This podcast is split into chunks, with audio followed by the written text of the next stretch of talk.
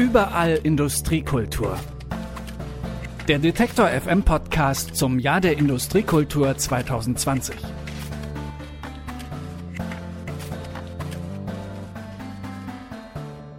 bin Stefan Ziegert und sage Hallo und herzlich willkommen zu unserer neuen Episode des Podcasts Überall Industriekultur, der in Kooperation mit der Kulturstiftung des Freistaates Sachsen entstanden ist. Ja, ihr kennt das sicher aus der Musik, man hört ältere Songs, findet die ziemlich großartig, lässt sich inspirieren und macht dann was Neues draus. Das gibt es natürlich auch in anderen Bereichen, zum Beispiel in der Mode. Und ich freue mich auf Designerin Eva Howitz, die bei ihrem aktuellen Projekt ihre Inspirationsquelle buchstäblich in der Schublade einer alten Weberei gefunden hat. Sprechen wir drüber. Zunächst geht's aber zurück zu den Anfängen. Wir haben in den ersten Episoden ja schon einige tolle Beispiele kennengelernt, wie ein Industriekomplex umgenutzt wird und dann Standort für die Kultur- und Kreativwirtschaft wird. Da könnt ihr auch gerne mal nochmal reinhören. Und in dieser Folge, da wollen wir uns fragen, was muss denn vorher passieren? Also bevor saniert und umgenutzt wird, welche Grundvoraussetzungen müssen gegeben sein? Und der Mann, der diese Fragen beantworten kann, heißt Christian Rost. Er arbeitet beim Branchenverband Kreatives Sachsen. Dieser Verband, der hat verschiedene Aufgaben und dazu gehört auch, Kultur- und Kreativschaffende bei Nachnutzungsideen von Industriebrachen zu unterstützen. Und ich sage jetzt erstmal Hallo, Christian Rost. Hallo. Wir haben in diesem Podcast bereits ein paar Beispiele angesprochen, wo Industriekomplexe nachgenutzt werden. Gehen wir aber erstmal direkt ans Eingemachte und schauen uns den Schritt davor an, bevor diese Nachnutzung stattfindet. Wir haben also diesen Nährstand auf einem Industrieareal. Welche Grundvoraussetzungen müssen denn gegeben sein, damit wir diese Industriebrache so nutzbar machen können, dass sie bereit ist für Kreativschaffende? Also es muss natürlich erstmal bekannt sein, dass dieser, dieser Freiraum existiert. Ähm, das in den Städten hat sich das so entwickelt, also gerade wenn wir jetzt nach Sachsen schauen, äh, aber auch nach äh, ins Ruhrgebiet äh, oder in andere altindustrielle Regionen, dass dann natürlich solche Objekte sehr schnell, äh, sag ich mal, Interessenten gefunden haben, die entweder zusammen mit dem Eigentümer oder auch in Eigenregie da was entwickelt haben. Mittlerweile haben wir aber gerade auch in den größeren Städten so, so einen Mietdruck. Das heißt, es sind kaum noch Flächen verfügbar und wir merken in unserer Arbeit, dass aber gerade jenseits dieser urbanen Zentren und teilweise wirklich 10, 15 Kilometer Luftlinie größere Komplexe leer stehen, die äh, auch eine sehr gute Substanz haben, die einfach nicht im Bewusstsein der Akteure sind. Und ähm, das heißt, das Erste ist, dass man natürlich Akteure und äh, diese, diese Freiräume zusammenbringt, also eine Sichtbarkeit für diese Freiräume herstellt wenn dieser Schritt erfüllt ist, ist es ganz, ganz wichtig, dass natürlich auch eine Kommune oder ein Eigentümer eine gewisse Offenheit hat gegenüber neuen Modellen. Also nicht auf den klassischen Investor wartet, der da mit ein paar Millionen Euro kommt, und wir haben auf der anderen Seite die Beispiele, wo dann kleinere Gruppen, einzelne Akteure wirklich mit ganz viel Eigenleistung, ganz viel Eigenenergie solche Objekte entwickelt haben, bis zu einem Zustand, den man sich nicht besser hätte wünschen können. Und das ist aber wiederum bei den Entscheidungsträgern zu wenig bekannt. Äh, deshalb brauchst du da ganz viel Offenheit und meistens auch einen langen Atem. Witzigerweise gar nicht mal so viel Geld am Anfang, sondern eher eine unterstützende Hand, also ein offenes Ohr und äh, eine Begleitung, ja. Und dieser Idealzustand ist, wir haben einen Eigentümer, der diesen Leerstand, diese Industriebrache bereitstellt und eine kleinere Gruppe kümmert sich vielleicht darum, diesen, äh, diesen Standort nachzunutzen. Wie sieht es in der Realität aus? Ich meine, das ist ja auch nicht immer im Interesse der Eigentümer oder vielleicht nicht das vorrangige Interesse der Eigentümer. Also in der Realität sieht es so aus, dass man meistens sozusagen, dass meistens so eine Nutzung nicht zustande kommt, muss man auch ganz ehrlich sagen. Aus verschiedenen Gründen. Äh, entweder es, es, fehlt dann doch an finanziellen Mitteln oder es gibt äh, rechtliche Rahmenbedingungen, ähm, die, die dem entgegenstehen oder die Eigentümer überlegen sich das dann doch nochmal sozusagen oder haben wenig Vertrauen in die Gruppen, die sich dort sozusagen melden und lassen sich dann doch nicht auf diesen un, meist ungewissen Prozess ein. Ja, also man muss auch ehrlich sagen, es führt auch nicht immer zum Erfolg. Ne? Wir, wir sehen zwar immer diese erfolgreichen Modelle, ob das ein Kühlhaus in Görlitz ist oder die Telux in Weißwasser, wenn ich jetzt über Sachsen spreche, aber dafür gibt es ganz viele andere Objekte, wo auch solche Prozesse gescheitert sind. Ne? Und ähm, das sehen wir natürlich nicht. Und das äh, muss man aber als Entscheidungsträger einkalkulieren, weil ich glaube, es ist immer noch besser oder ähm, man hat eine viel größere Chance, wenn man so ein Objekt wiederbelebt, wirklich auch äh, über die Grenzen dieses Objektes hinaus äh, einen Impuls zu setzen, als wenn man es doch bloß abreißt und einen Parkplatz hinstellt. Und welche Rolle habt ihr da? Welche Rolle spielt ihr da? Könnt ihr dann überzeugend einwirken auf Eigentümer? Wir versuchen das zumindest. Also ähm, es gibt äh, diesen Landesverband Kultur und Kreativwirtschaft, der sich sehr für die Interessen der Kultur- und Kreativschaffenden in Sachsen einsetzt. Äh, hier geht es insbesondere darum, auch trotz knapper werdender Räume in den Städten einfach neue Freiräume zu erschließen und ähm, auch für Kultur- und Kreativschaffende, die nicht im klassischen Sinne sozusagen mit viel Geld ausgestattet, wie ein Großunternehmen sich da jetzt irgendwie ansiedeln können, sondern eher mit, mit sagen wir, überschaubaren Ressourcen und sich Räume erschließen wollen, dass diese Räume halt bereitgestellt werden. Und wir im Projekt Kreatives Sachsen haben ein Paket, nennen wir das mal, oder ein, ein, eine Maßnahme, die nennt sich Raumkomplizen. Und mit denen gehen wir sozusagen auf Kommunen zu und zeigen anhand von anderen Praxisbeispielen, da laden wir dann Akteure aus Bremen, aus Wuppertal ein, äh, die mal aufzeigen, was sozusagen durch solche Initiativen entstehen kann, was da eigentlich passieren kann. Also wir machen so eine, wir schaffen so einen Möglichkeitsraum und zeigen mal auf, äh, was da alles möglich ist, wenn man halt dieses Vertrauen gegenüber kleineren Nutzergruppen auch äh, entgegenbringt, was daraus entstehen kann. Das ist so ein bisschen unsere Aufgabe. Das machen wir im Rahmen unserer äh, Raumkomplizen-Workshops und beraten dahingehend natürlich auch Kommunen, äh, wie sie so einen Prozess anstoßen können und wie sie mit den entsprechenden Akteuren zusammenkommen. Hm. Wenn jetzt irgendein Eigentümer gerade zuhört, der eine äh, Industriebrache besitzt, was wäre denn so das schlagkräftigste Argument zu sagen, okay, stellt doch diesen Raum, den ihr habt, äh, Kreativ- und Kulturschaffenden bereit? Das schlagkräftigste Argument ist, dass sie wirklich nachhaltig eine Nutzung dort entwickeln, weil wenn, das ist ja auch so ein bisschen ja, so ein Merkmal der Kultur- und Kreativschaffenden, dass sie sehr intrinsisch motiviert sind, dass sie also nicht nur sozusagen natürlich auch unternehmerisch denken, aber auch äh, natürlich kultur- und kreativwirtschaftliche Dienstleistungen, Produkte schaffen wollen aus einem inneren Antrieb heraus.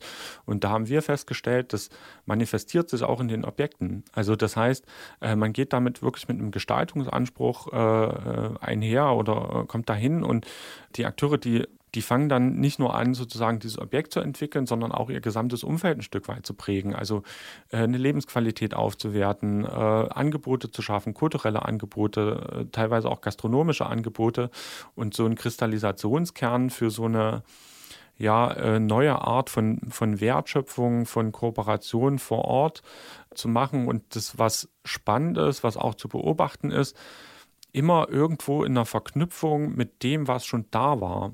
Also es ist im Gegensatz zu einem klassischen Investor, der irgendwo hinkommt und so eine Blechhalle hinsetzt, meistens so, dass man sich sehr stark daran orientiert, was gab es denn schon, wie ist denn die Tradition vor Ort, welche Akteure gibt es denn noch. Man schafft nicht nur eine Nutzung für dieses Objekt, sondern man schafft sozusagen eine, ein Stück weit eine Aufwertung sozusagen des äh, gesamten Raums und darüber hinaus. Es gibt ja in Sachsen einige schöne Beispiele, wo das sehr gut funktioniert hat, Industriebrachen umzunutzen. Was habt ihr denn jetzt so aktuell auf dem Tisch? Gibt es da konkrete Objekte, wo genau das passiert und genau in ähnlicher Form? Also was mir dann auch konkret noch einfällt, ist äh, ein Objekt in äh, äh, Großschönau. Das ist die Oberlausitzer Webschule. Äh, wie der Name schon sagt, also äh, ein traditionelles Gebäude, wo früher mal eine Webschule beherbergt war. Und man jetzt schaut, dass also kreative Nutzung dort reinkommt und auch wieder so eine Art ja, Innovationsraum entsteht, so wie es das früher schon mal war. Das Ganze sehr stark angebunden auch an die Region, an die Unternehmen in der Region und mit dem Anspruch wirklich ja, eine neue Standortentwicklung auch über Kultur- und Kreativwirtschaft zu realisieren. Das zweite Objekt, was ich sehr spannend finde, hier ganz in der Nähe von Leipzig in Talwitz, ist äh, sozusagen ein ehemaliges Rittergut. Ist es, äh, glaube ich, hm. mit einem Reitstall, also mehrere Etagen, was natürlich wahnsinnig viel Potenzial bietet und wo man genau in der Kommune mit dem Bürgermeister ein sehr offenes Ohr hat, da was zu entwickeln. Das sind so Sachen, wo ich auch eine, eine sehr positive Zukunft sehe. Und wenn wir jetzt so ein bisschen über den Tellerrand Sachsens hinausschauen, ihr seid ja auch ganz gut vernetzt mit anderen äh, Verbänden.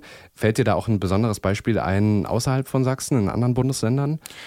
Na, wo es sehr gut funktioniert, äh, ist in der Tat in Brandenburg. Da gibt es eine Initiative Zukunftsorte. Ähm, die sich schon zusammengeschlossen hat. Das sind also Orte, die jetzt schon bespielt werden, wo Kultur- und Kreativwirtschaft im ländlichen Raum stattfindet, wo aber auch neue Formen von Arbeiten und Leben erprobt werden. Und die haben sich vernetzt und tauschen sich auch sozusagen sehr intensiv aus, lernen voneinander und helfen sich auch untereinander. Und das ist für uns immer so ein, so ein sehr positives Beispiel, wie man dann auch ein Netzwerk von diesen einzelnen Orten schaffen kann, wo man voneinander profitiert, wo man sich vernetzt und wo plötzlich sozusagen auch so ein, so ein Gegengewicht gegenüber diesen, diesen klassischen urbanen Zentren entsteht oder dem Speckgürtel. Das ist natürlich schon sehr spannend, was da passiert.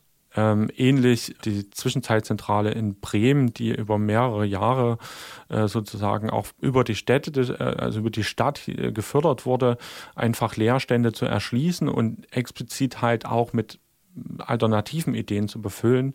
Und äh, das sind Projekte, die haben über Jahre gezeigt, dass man hier sehr nachhaltig arbeiten kann, weil die halt wirklich auch, sage ich mal, hoffnungslose äh, Areale wieder zu leben und zum Blühen gebracht haben mit Hilfe der Kultur- und Kreativwirtschaft. 10.000 Unternehmen zählt die Kultur- und Kreativwirtschaft in Sachsen, nach euren Angaben, mit über 70.000 Erwerbstätigen und einem Umsatz von rund 3 Milliarden Euro. Und als Branchenverband seid ihr auch Sprachrohr und vertretet Interessen. Was braucht es denn von der Politik? Also ich kann das nur für unser Projekt, also für Kreatives Sachsen sagen, ähm, weil wir ja nun tagtäglich auch mit den Akteuren im Austausch sind. Von der Politik braucht es in gewisser Weise erstmal ein offenes Ohr für diese alternativen neuen Ansätze, die nun mittlerweile aber auch wirklich nachgewiesen haben, dass sie funktionieren. Das ist also das Spannende. Man geht gar nicht mehr so sehr ins Risiko, wie es vielleicht noch vor 10, 20 Jahren der Fall war. Die zweite Sache, die uns immer wieder auffällt, es gibt zahlreiche Programme, die ähm, für denkmalgerechte Sanierung, für äh, energetische Sanierung etc. bereitstehen. Das sind meistens investive Mittel. Es gibt aber kaum Programme, die solche Prozesse unterstützen, die also erstmal einen Findungsprozess einen Beteiligungsprozess vielleicht auch mit der Bevölkerung unterstützen, äh, um da was Neues entstehen zu lassen und sozusagen interessierte Nutzer auf diese Objekte aufmerksam zu machen und auch mal, sage ich mal, über ein, zwei, drei Jahre zu begleiten. Das fehlt aktuell. Es gibt Ansätze, äh, da muss man auch sagen, es gibt in, in Sachsen das Simul Plus Programm ähm, des, des SMR, was in die Richtung geht, was äh, wirklich sehr erfolgreiche Ergebnisse auch liefert. Wir konnten hier auch ein Projekt in Großschönau begleiten, die alte Webschule oder die Oberlausitzer Webschule, wo neue Ideen entstehen und gesammelt werden. Und also man muss sogar sagen, die Politik ist da auf einem sehr guten Weg. Also man hat schon erkannt, dass es nicht nur Geld für Steine sein soll, sondern auch für Köpfe und für Ideen. Die Kultur- und die Kreativwirtschaft, die ist ja mit rund drei Milliarden Euro auch ein enormer Wirtschaftsfaktor. Inwieweit oder vielleicht auf wie vielen Ebenen bietet denn Industriekultur für Kultur- und Kreativschaffende ein Fundament? Ja, also das ist mal für Sachsen zu sprechen, ist es eigentlich es ist ein industriekulturelles Erbe. Das ist vielleicht gar nicht in den Köpfen von den Kultur- und Kreativschaffenden drin. Die Kollegin Eva Horwitz wird da ja nochmal drauf eingehen. Wir erleben sehr oft, also auch in den Geschäftsmodellen, die wir teilweise kennenlernen, ob das Blaudruck ist, ob das Intarsien sind, ob das alte Handwerkskunst ist, die von Kultur- und Kreativschaffenden aufgegriffen werden in neuen Produkten dieses ganze Manufakturwesen, was ja sozusagen als Basis für die spätere Industrialisierung in Sachsen auch äh, sehr tragend war, spielt heute wieder eine sehr große Rolle, um zum Beispiel auch neuartige Designprodukte zu schaffen. Es gibt, glaube ich, auch so ein grundsätzliches Innovationssetting äh, immer noch, auch in Sachsen, nicht nur von Sachsen, äh, sondern alles, was hier stattfindet, wo man einfach ja, ich glaube, das ist so, so, so ein Kopfding. Also das hat vielleicht gar nichts mit den Räumen, aber vielleicht auch mit der Region zu tun, die die Menschen, die hier wirken halt und insbesondere auch die Kreativschaffenden ein Stück weit prägen. Also man lässt sich sehr viel inspirieren. Eine Kollegin von mir sagt immer, neues Unternehmertum in traditionell gewachsenen äh, Wirtschaftsregionen. Und genau das ist für uns Sachsen. Das ist die Kultur- und Kreativwirtschaft in Sachsen. Das ist die bunte Kohle. Das ist das, was sozusagen nach dem Kohleausstieg kommt. Wenn man guckt, sozusagen, was sich global entwickelt, ist die Kultur- und Kreativwirtschaft sozusagen die Zukunftsbranche schlechthin. Und die Basis hierfür ist aber genau dieses industriekulturelle Erbe. Die Innovation, die in Sachsen immer stattgefunden hat, die Gebäudesubstanz, die vorhanden ist, die, äh, wie gesagt, ein bestimmtes Setting anspricht, äh, genau das ist Kultur- und Kreativwirtschaft. Das ist die Zukunft der Industriekultur. Christian Rost vom Branchenverband Kreative Sachsen. Wir haben über die Grundvoraussetzungen gesprochen, die es braucht, wenn Industrieareale für Kultur- und Kreativschaffende nutzbar gemacht werden. Vielen Dank für das Gespräch. Danke auch. Von Industriekomplexen machen wir jetzt einen Schwenk dahin, wo Industriekultur auch sichtbar wird, nämlich in der Mode. Auch da muss man sich natürlich mit der Vergangenheit auseinandersetzen, konkret mit Stoffen, mit Mustern und insgesamt den älteren Verfahren der Textilindustrie. Und genau das hat Modedesignerin Eva Howitz gemacht, die ich nun ganz herzlich begrüße. Hi, ich grüße auch. Ich habe es am Anfang des Podcasts ja schon angesprochen, die Inspiration für deine aktuellen Projekte, die hast du buchstäblich in der Schublade gefunden. Und zwar in der historischen Schauweberei Braunsdorf in der Nähe von Chemnitz. Ganz genau. Die haben wir, äh, muss ich sagen. Ich habe äh, eine Partnerin, mit der ich ähm, letztes Jahr eine Ausstellungskonzeption da gemacht habe, mhm. in einem wunderschönen alten Patronengrafikschrank gefunden. Und das hat uns so fasziniert, ähm, diese Fülle, ähm, dass wir ein Projekt konzipiert haben und auch durchgeführt haben, was eigentlich ähm, sozusagen die Geburtsstunde der Kooperationsprojekte, die danach gefolgt sind, ist, nämlich das Projekt im Garten der Fäden.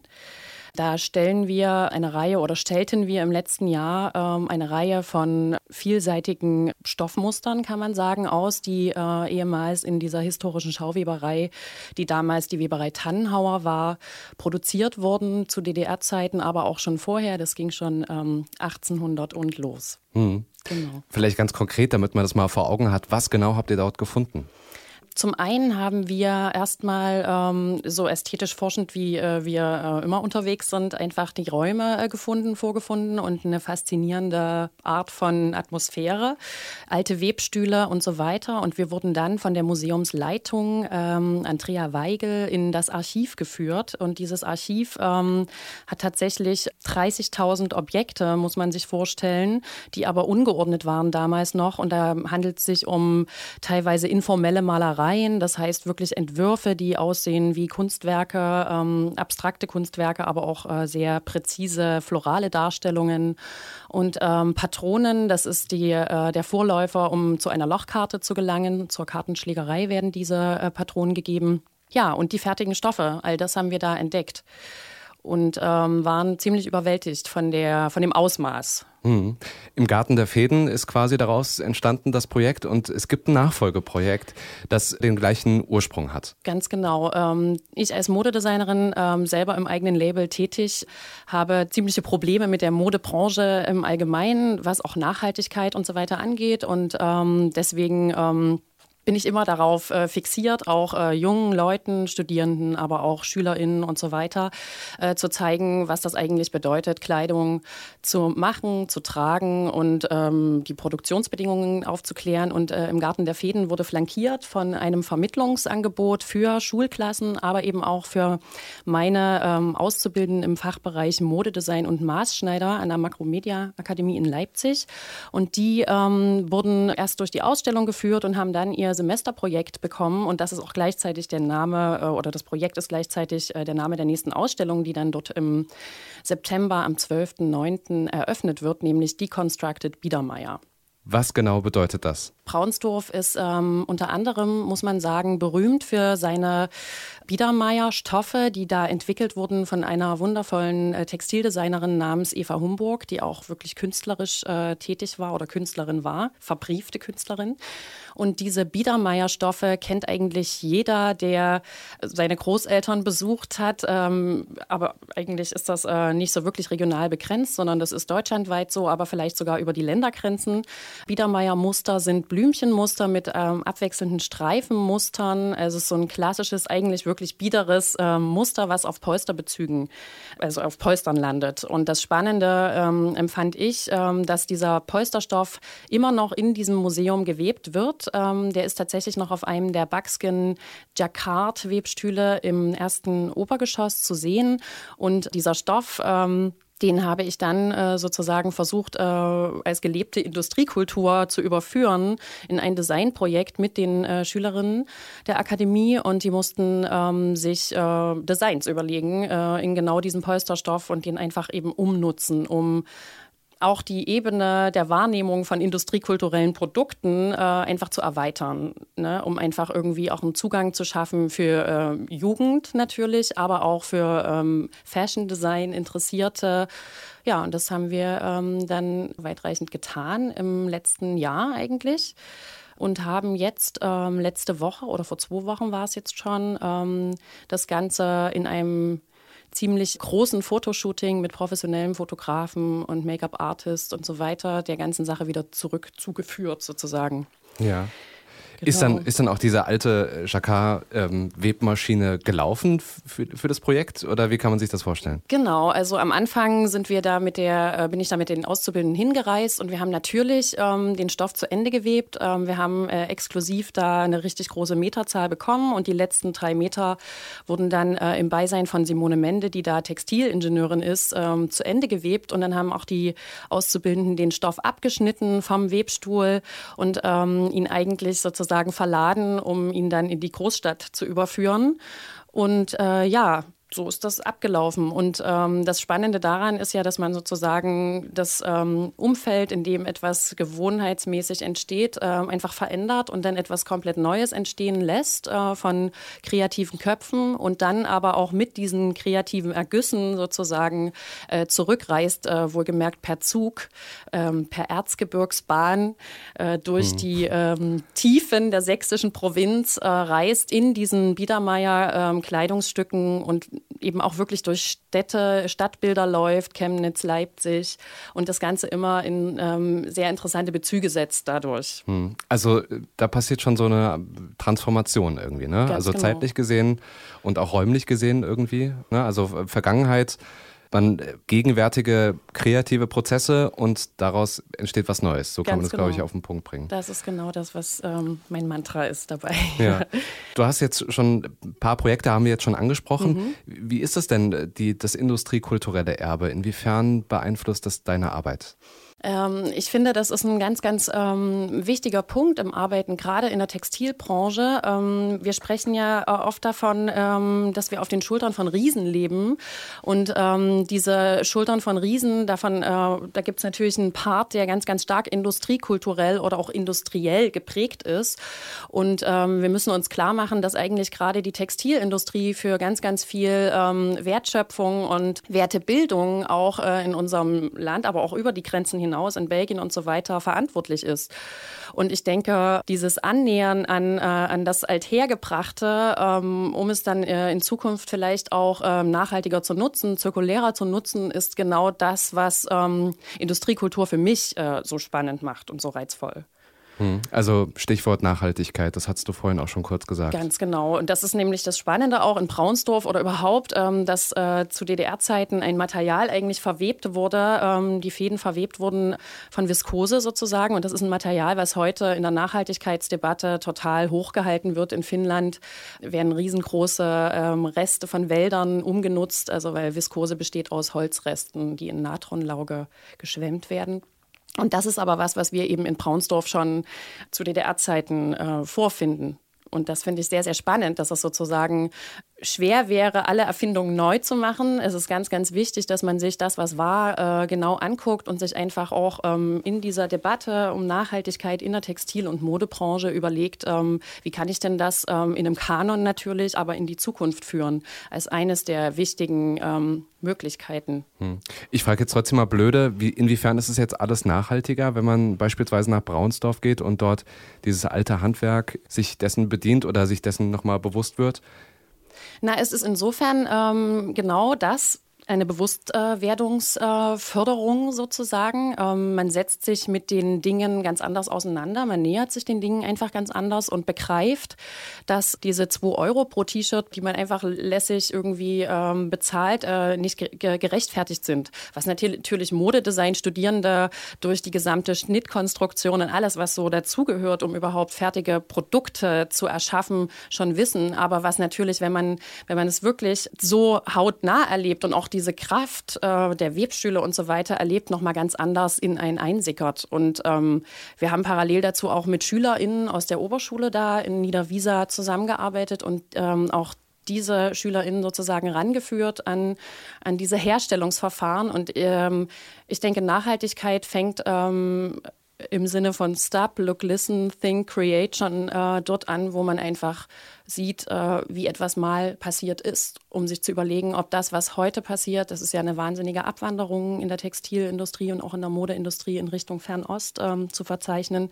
ob man nicht vielleicht einfach ähm, im Sinne von regional, global auch hier vor Ort ähm, kleine Serien und feine Serien, die auch wirklich ein gesundes Haben wollen, bedienen und erzeugen, situiert kriegt. Und das denke ich, das ist das, was ich da mit, mit Nachhaltigkeit meine. Ja, bei dem Projekt ist, haben wir schon angesprochen, ist ja quasi eine Reise in die Vergangenheit. Warum ist es für dich so wichtig, dass dieses alte Handwerk äh, irgendwie weitergegeben wird und weiter vermittelt wird, hm. damit es ja wahrscheinlich auch nicht verloren geht? Genau, ähm, das Spannende ist ja, es, äh, wir leben, äh, wir reden ja jetzt äh, vielleicht auch um, äh, über den Raum Sachsen, das ist aber über die Landesgrenzen äh, hinweg so, dass es natürlich große Webereien auch noch in Deutschland gibt, die Jacquard-Webereien äh, oder Gewebe herstellen. Zum Beispiel Groß Schönau ähm, in der Lausitz, wo Damino eine riesengroße Damastweberei ist. Da haben wir es tatsächlich mit Jacquard-Geweben zu tun, wie wir die auch in Braunsdorf vorfinden. Nur ähm, ist das eben eine Massenware, die auf riesengroßen ähm, industriellen ähm, Webstühlen, Greifer-Webstühlen heißen die, äh, gewebt wird, die äh, in wahnsinnigen Meterzahlen da rausgeballert wird, sage ich mal. Und es hat ähm, äh, doch eine andere Kraft, wenn man in so eine äh, kleine Weberei kommt, in der manufakturell eigentlich ähm, immer noch mit relativ hohem Output, aber ganz, ganz feinsinnige und vielseitige Muster entstehen und auch wirklich die, das Diffizile, das, das, äh, das Präzise ist so äh, beeindruckend da, dass ich denke, ja, das ähm, ist etwas, was man auf jeden Fall auf dem Schirm behalten muss ähm, und man nicht vergessen sollte. Äh, sonst äh, sonst wird es langweilig, ja, weil sonst ist alles tatsächlich gleich. Das sehen wir in den High Street Fashion Märkten. Das ist alles relativ ähnlich. Es gibt viele bedruckte Sachen und so weiter. Und diese Gewebe sind natürlich eher hochpreis segmentierte, feine Geschichten. Aber warum soll warum soll man diese Qualität vergessen? Wäre ja, äh, wär irgendwie für die Katz denn, dass Menschen sich permanent weiterentwickeln. Warum soll man genau diesen Entwicklungsstand äh, wieder ad acta legen? Hm. Wir haben viel über Jacquard-Webmaschinen gesprochen, muss man vielleicht kurz erklären. Das sind quasi Webmaschinen, die ähm, mehr oder weniger auf Befehle durch Lochkarten äh, genau. ähm, funktionieren. Ja, also quasi der der Vorgänger des Computers das mit. Das ist das Reizvolle, der binäre Code. Ja, 0, 1, ja. Genau. genau ja. Das und einfach, was ich auch interessant daran finde, ist, dass äh, Joseph Maria Jacquard, der den äh, Webstuhl erfunden hat, eigentlich ähm, aus humani humanitären Gründen diesen Webstuhl erfand, weil er ähm, Kinderarbeit verhindern wollte, weil die Kinder davor die Befehle sozusagen ausgeführt haben und ähm, die Fäden gezogen haben, äh, um, um die Muster zu erzeugen. Hm. Und dabei sind viele Kinder äh, umgekommen und er hat selber so gearbeitet damals und hat dann äh, aufgrund dessen eigentlich humanistisch den Rechner erfunden, der heute eigentlich die nächste Welle nach der Industrialisierung sozusagen sagen, also die Digitalkultur begründet, kann man ja sagen. Wir haben im Prinzip eigentlich schon, äh, ja, schon sehr viel drüber gesprochen. Ich will es trotzdem nochmal fokussieren. Wenn mhm. du, weil, weil du dich gerade in der letzten Zeit so viel mit Industriekultur auseinandergesetzt hast, was, was macht da für dich die Faszination aus? Da hängt ganz, ganz viel Modegeschichte dran, finde ich, Produktionsgeschichte. Wir haben sozusagen erst die Gestalter, die äh, Einzelstücke machen, dann passiert ähm, industrielle Entwicklung, ganz, ganz stark vorangetrieben durch Spinn Spinnmaschinen und durch Dampfmaschinen und so weiter. Ähm, und dann geht es plötzlich in Masse. Und mich interessiert einfach dieser, dieser komplette menschliche Prozess der Maximierung ähm, und Optimierung. Das finde ich einfach wahnsinnig faszinierend. Und ich finde es aber eben auch immer faszinierend, ähm, immer mal die Bremse zu halten, anzuziehen und mal kurz zu gucken, was man eigentlich hat und ob man nicht vielleicht auch gewisse Entwicklungen auf dem Weg, da weiter, weiter, weiter zu gehen, vergessen hat. Und dieses, ähm, äh, dieses Vergessen äh, versuche ich sozusagen in ein Umformen, in ein Reanimieren äh, zu bringen. Und, und das macht das für mich so reizvoll. Eva Howitz, vielen Dank für den Besuch und das Gespräch. Ja, ich danke auch. Ja, und damit sind wir am Ende dieser Folge. Christian Rost vom Branchenverband Kreative Sachsen war im Studio zu Besuch. Wir haben darüber gesprochen, welche Startvoraussetzungen es braucht, damit Kultur- und Kreativschaffende alte Industriegebäude umnutzen. Und er sagt, wichtig sei zunächst, dass Akteure überhaupt wissen, wo und welche Industriekomplexe gerade im ländlichen Raum denn überhaupt leer stehen und dass diese potenziellen Freiräume auch sichtbar werden. Von Investoren, privaten Eigentümern oder Kommunen wiederum braucht es ein offenes Ohr und mehr Vertrauen. Und dass von Seiten der Politik Findungs- und Beteiligungsprozesse mehr und auch länger unterstützt werden. Und mit Modedesignerin Eva Howitz habe ich darüber gesprochen, wie sie das industriekulturelle Erbe beeinflusst bei ihrer Arbeit. Und es ging um das aktuelle Projekt und die Sonderausstellung Deconstructed Biedermeier. Da haben Studierende aus traditionellen und klassischen Biedermeier-Stilstoffen zeitgemäße Modedesigns entwickelt. Die Sonderausstellung in der historischen Schauweberei Braunsdorf in der Nähe von Chemnitz startet Mitte September und ist dann noch bis Ende November zu sehen. Wenn ihr jetzt den Podcast zu einem späteren Zeitpunkt hört, dann könnt ihr auch gerne bei uns auf der Homepage schauen. Bei dem Artikel zu dieser Folge, da könnt ihr zumindest auf einem Foto sehen, wie diese Designs so aussehen. Und übrigens, für die nächste Folge geht es genau dorthin, nämlich zur historischen Schauweberei Braunsdorf. Dort spreche ich dann unter anderem mit der Museumsleiterin Andrea Weigel über das große Thema Ehrenamt. Mehr dazu hört ihr dann in zwei Wochen. Kritik, Lob und anderes Feedback könnt ihr uns natürlich gerne schreiben an kontakt.detektor.fm. Ich sage danke fürs Zuhören und wir hören uns. Überall Industriekultur. Der Detektor FM Podcast zum Jahr der Industriekultur 2020.